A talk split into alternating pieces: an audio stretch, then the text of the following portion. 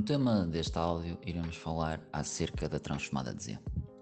E a transformada de Z tem exatamente o mesmo papel no domínio dos sistemas discretos que a transformada Laplace possui no domínio dos sistemas contínuos. Esta transformada permite o desenvolvimento de modelos de entrada e saída para sistemas discretos e a análise qualitativa e quantitativa do seu comportamento a variações externas.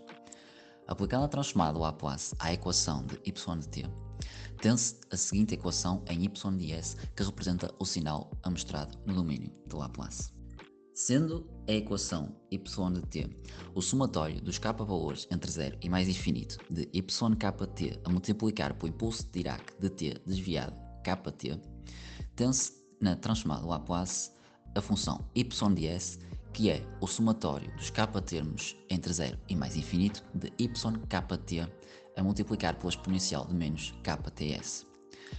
Como existe a relação entre s e z dada por z igual à exponencial de ts, temos então que o y de z é igual ao somatório dos k valores entre 0 e mais infinito de ykt a multiplicar por z de menos k. Função de transferência em z. A função de transferência emocional é calculada considerando a função de transferência do retentor de ordem zero, a função de transferência do processo e a função de transferência do amostrador. A função de transferência do retentor de ordem zero é igual a 1 menos a expoente de menos ts sobre s. E h de z é igual a z vezes a transformada inversa de Laplace da função de transferência do retentor de ordem zero e a função de transferência impulsional.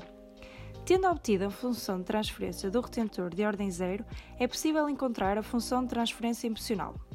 A função de transferência impulsional é calculada pelo produto da função de transferência do sistema com a função de transferência do retentor de ordem zero. Sendo assim, h de z é igual a 1 menos z elevado a menos 1 vezes z da transformada inversa de Laplace de h sobre s.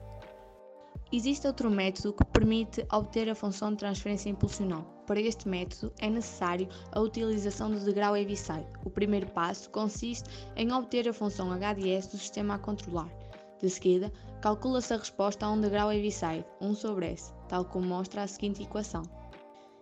y de s é igual a h de s vezes 1 sobre s, que vai ser equivalente a y de s igual a h de s sobre s.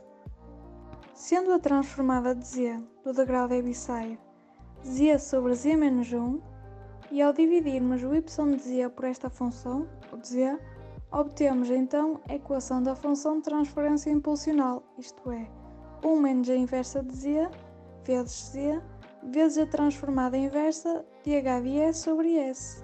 Ao utilizar a notação em espaço de estados discreta, temos outra forma de calcular a função de transferência impulsional, e colocando a saída em relação à entrada, obtemos a função transferência impulsional presente na equação yz sobre u de z igual a h de z, isto é, igual a c a multiplicar pela inversa da diferença de z vezes a matriz de identidade menos φ, isto tudo a multiplicar pelo gama.